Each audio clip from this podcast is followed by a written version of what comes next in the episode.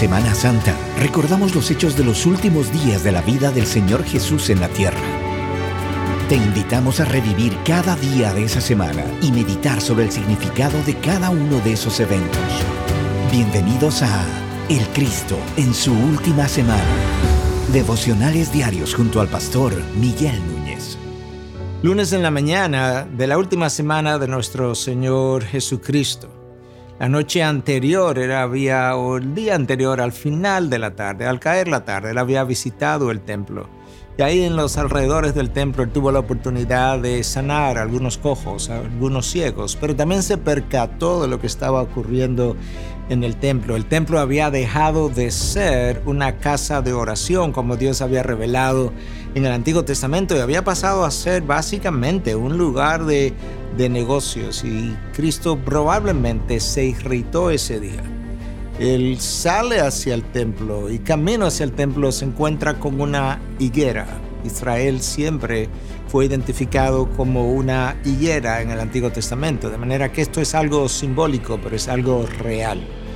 Cristo ve la higuera, la ve que tiene hojas, pero no tiene frutos, no tiene nada de qué comer, no había producido aquello para lo cual ella había sido creada. Y de esa misma forma, entonces, tratando de simbolizar que Israel había sido elegido por Dios como nación, como nación sacerdotal, pero no había dado frutos, no había respondido a las revelaciones de Dios por medio de los profetas y tampoco había recibido aquel que ellos habían recibido como anuncio a través de, las voces de los profetas, de los escritos de los profetas. Habiéndole rechazado, él entonces maldice la higuera y la higuera se seca, algo que sorprendió enormemente a sus discípulos.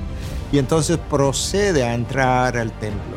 ¿Qué es lo que encuentra allí? Lo que había visto el día anterior. Habían cambistas, había mesas, había negocio, había gente vendiendo animales y ciertamente, como bien revelan los evangelios, el celo por su casa lo consumió, lo consumía y Cristo comienza a voltear las mesas y a limpiar las mesas y a sacar de allí de una vez y para siempre. Bueno, hubiese sido lo ideal, pero ellos retornarían a hacer exactamente lo mismo que estaban haciendo hasta ese momento, y es continuar negociando dentro de la casa de Dios. Pero por ese momento, por lo menos, Cristo limpia el templo. Y nosotros tenemos dos eventos, dos circunstancias ah, donde pasó o pudieran ser descritas de la misma forma como limpiezas del templo. Una está descrita por el apóstol Juan en su evangelio al comienzo de la vida de Jesús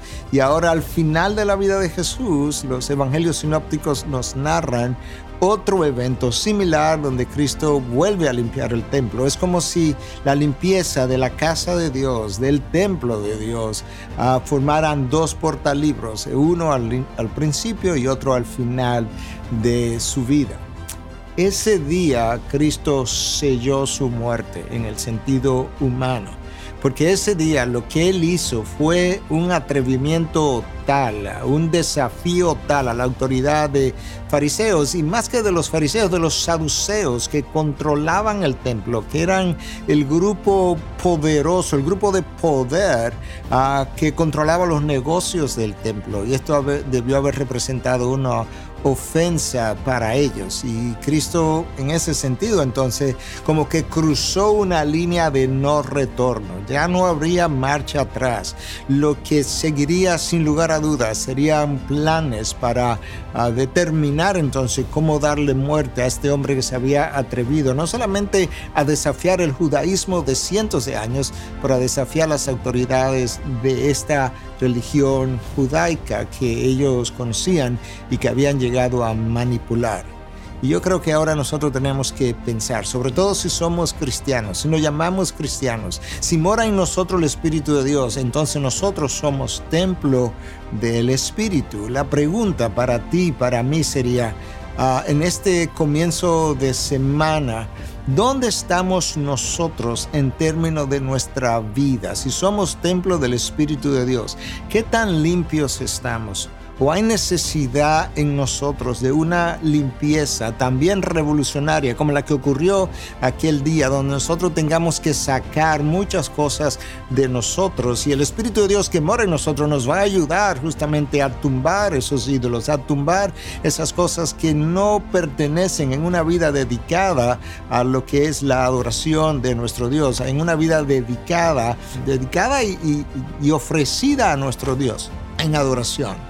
Ah, yo creo que ese es un buen tiempo de reflexión en, esta, en este año para nosotros en medio de la pandemia que estamos viviendo, en medio de algo que Dios ha permitido o traído, poder decir, yo necesito una limpieza también, yo necesito sacar de mí cosas que realmente no agradan a Dios.